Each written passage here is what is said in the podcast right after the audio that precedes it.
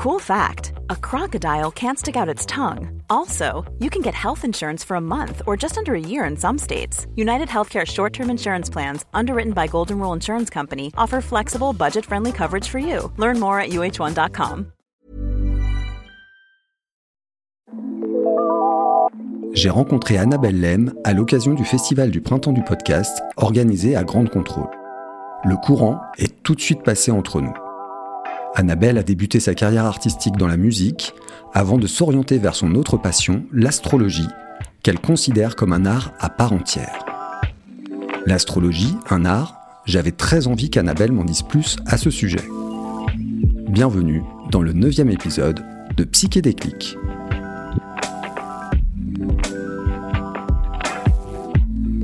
Il y a vraiment une mécanique en fait autour de l'astrologie, vu qu'elle repose sur euh, l'astronomie. Naturellement, elle va euh, décrire les cycles planétaires et elle va y porter une interprétation, tout simplement. C'est le principe de l'astrologie.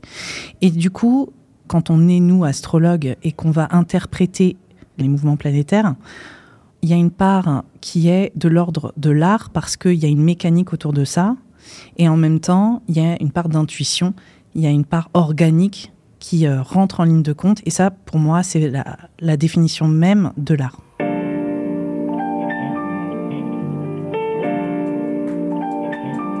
En fait, ça marche exactement comme la musique. Il y a des aspects qui sont dissonants, il y a des aspects qui sont harmoniques. Et d'ailleurs, la plupart des grands astrologues, comme Dan Rudyard, qui est un astrologue français, hein, étaient euh, musiciens. Donc euh, il y a une sorte de, cohérence entre la musique et euh, l'astrologie qui fonctionne de la même manière. Et des fois certaines dissonances par exemple musicales vont mettre en avant certaines harmonies avec beaucoup plus d'amplification. Et ça marche exactement pareil au niveau du thème astral.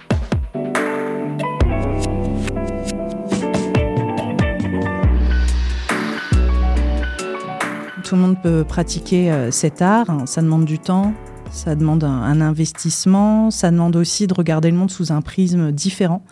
Quand on commence à vraiment pratiquer l'astrologie, on commence à tout voir sous ce prisme-là. On commence à regarder tout ce qui nous arrive ou tout ce qui se passe en, le traduisant au travers de, l'astrologie. C'est comme ça qu'on apprend. En fait, ça demande vraiment essentiellement beaucoup de, de pratiques, comme faire ses gammes au niveau de la musique de manière inlassable pour que ça rentre, pour qu'on puisse vraiment rentrer dans cette dynamique de l'interprétation avec beaucoup plus d'aisance.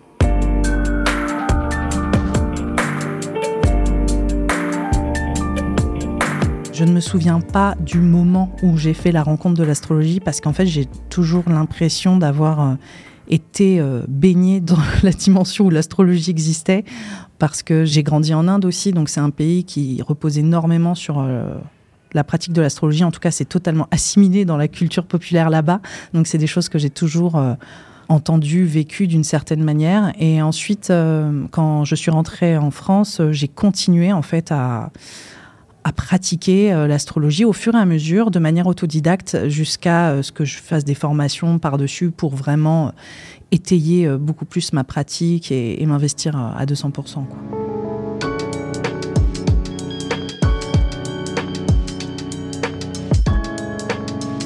Pour moi, l'astrologie, c'est un outil de, prise de conscience, de mettre du sens au quotidien sur ce qu'on traverse. Et donc, euh, quand je travaille dessus, c'est ce que j'essaye de faire en toute humilité. Hein. J'essaye pas de, transformer la vie des gens, très très loin de là. J'essaye juste de leur permettre de mettre des mots sur leur ressenti. Et je pense que c'est exactement aussi ce que fait n'importe quel art. Pour moi, c'est un bonus, en fait. C'est une vraie valeur ajoutée.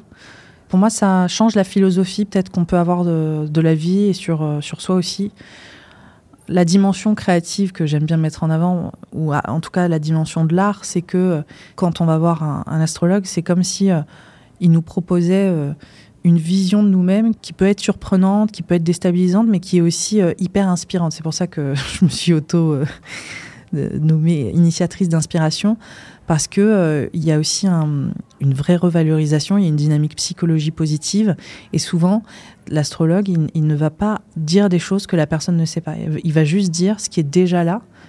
Et c'est ça qui est extrêmement euh, déroutant parce que c'est de l'astrologie, parce que c'est la carte du ciel, parce qu'on ne comprend pas comment ça fonctionne, mais pourquoi est-ce que cette personne sait ça ou ça sur moi? Mais ça va vraiment la remettre à sa vraie place et se dire mais oui, faut que je le, faut que je le saisisse, ce que je suis, qui je suis, et que j'aille au bout de ça, et que ça a du sens en fait. Et ça remet du sens vraiment à ce qu'on fait, à qui on est et à où on va. Annabelle n'est pas une astrologue comme les autres, c'est une astrologue 2.0. Elle est présente sur les réseaux sociaux, notamment sur Instagram avec son compte L'Art de l'astrologie. C'est aussi l'une des rares astrologues à proposer des horoscopes aussi complets sous forme de podcast. Dans le podcast Cosmic Artist, ce que je fais, je parle de la pratique de l'astrologie. Je m'adresse autant à des gens qui font partie des arts spirituels et qui font la même chose que moi, que des gens qui s'y intéressent et qui sont passionnés, mais aussi euh, des personnes qui sont intéressées ou qui découvrent l'astrologie. Et dans ces cas-là, je fais des épisodes où je fais des horoscopes. Par exemple, je suis une des seules à faire les horoscopes euh, sur podcast. Je fais des horoscopes et je fais aussi des décryptages en fait de certains transits. Euh, signe par signe pour que les gens comprennent aussi comment ça s'articule pour eux et qu'ils voient aussi le potentiel de, de l'astrologie dans leur vie, quoi, tout simplement.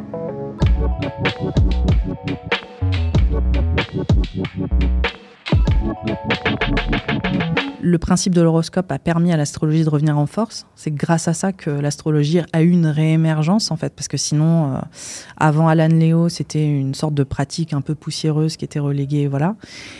Et après, il y a eu une espèce d'overdose d'horoscope qui a finalement desservi la pratique de l'astrologie, parce que les gens se sont dit c'est des trucs totalement euh, aléatoires qui sont balancés comme ça. Et c'est là où énormément de gens parlent de l'effet Barnum, c'est-à-dire euh, le truc euh, qui peut ressembler à la vie de tout le monde. Euh, votre travail en ce moment, ça va pas top. Bon, énormément de gens peuvent s'y retrouver avec ça.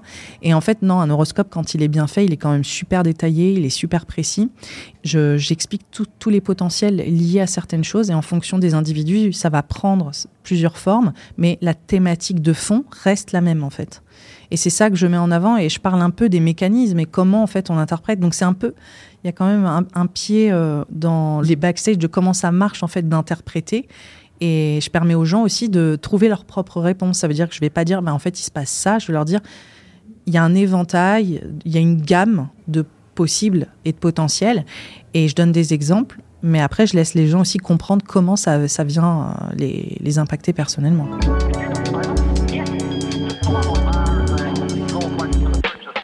Le signe solaire, c'est le signe le plus euh, connu. C'est le signe qui est mis en avant. Le signe solaire, euh, c'est le soleil, le placement du soleil au moment où on est né. Le soleil change environ tout, voilà, tous les mois.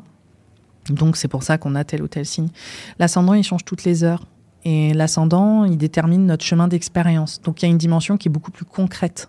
Après, vu que chaque thème est un microcosme à part entière, il y a des personnes qui vont avoir leur soleil en bélier, par exemple, et ils vont avoir aussi d'autres planètes dans ce signe-là, donc leur signe solaire va vraiment leur parler et ça fera, ça fera sens pour eux.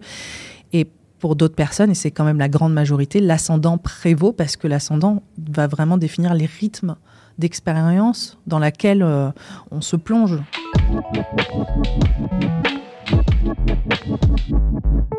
Le podcast, ça permet vraiment de montrer déjà comment je raisonne, la personne que je suis au travers de ma pratique, et ça c'est quand même super important. Ça permet de démystifier aussi ce que je fais, d'expliquer euh, voilà les dynamiques et les fonctionnements de l'astrologie, de démystifier euh, le travail d'astrologue, mais aussi euh, l'astrologie en tant que telle. Et c'est vrai que là, le, podcast, ça, a un peu changé même ma pratique et ça m'a beaucoup aidé à tel point que maintenant je donne aussi des consultations sonores où je crée des, espaces sonores avec des, sons et moi qui décrypte la carte du ciel pour la personne. Et c'est des expériences à part qui sont pas les mêmes que le, rendez-vous en tête à tête. Vous qui nous écoutez, prenez le temps d'aller découvrir votre thème astral dans le podcast d'Annabelle. Peut-être que comme moi, vous aurez l'impression qu'elle s'adresse directement à vous dans un moment suspendu, hors du temps.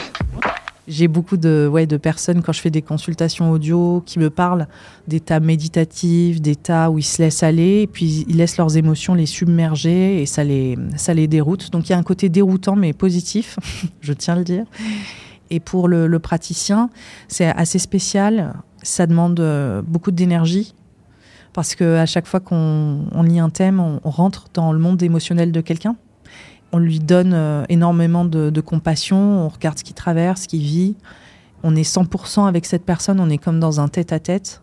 Quelque part, c'est là où il y a une dimension artistique et intuitive, comme un pianiste qui va jouer un morceau, c'est a un moment on se décroche quand même aussi de la réalité ou de. En anglais, il y a un mot qui dit in the zone. Ben, on est dans cet espace qui est très difficile à, définir, qui est euh, au cœur de, nous-mêmes et on, voilà, on entame un dialogue avec cette personne, on ne la connaît pas, on l'a jamais vue potentiellement. Moi, là, je parle par exemple quand je fais les séances euh, audio et on rentre dans une intimité et il y a des choses euh, qu'on va traduire au travers du thème qui nous dépassent nous-mêmes, mais des émotions qui qui sont pareilles quand on est créatif, moi en étant musicienne voilà, c'est des, émotions que je connaissais déjà avant, en fait. C'est un espace de dialogue intérieur que j'avais déjà exploré en écrivant ma musique, en chantant ou des choses comme ça. Cet état méditatif et créatif décrit par Annabelle est exactement celui que je ressens lorsque je vis des états modifiés de conscience, quelle que soit l'expérience qui m'y a mené. C'est ce que les scientifiques qualifient d'état hypnagogique un état entre veille et sommeil durant lequel notre cerveau navigue entre rêve et réalité. Les chamans diraient entre le monde des esprits et le monde des humains. Ce neuvième épisode était le dernier de la première saison de Psyché Déclic. Merci à vous tous de l'avoir suivi. Merci aussi à tous les intervenants qui ont accepté de partager leur expérience avec nous tout au long de cette saison. Et un merci tout particulier à Laura Eisenstein et Mathilde Giraud pour avoir cru à ce projet totalement psychédéclique. Merci aussi au talentueux Fred Horry pour la réalisation de ce podcast. Et enfin, un grand merci à Élise Augustinen et Léo Tremen de Grande Contrôle. Très belle rentrée à tous et à bientôt pour de nouvelles aventures. Psychédéclique, le podcast des états modifiés de conscience par Alexis Birambeau, produit par le studio Grande Contrôle.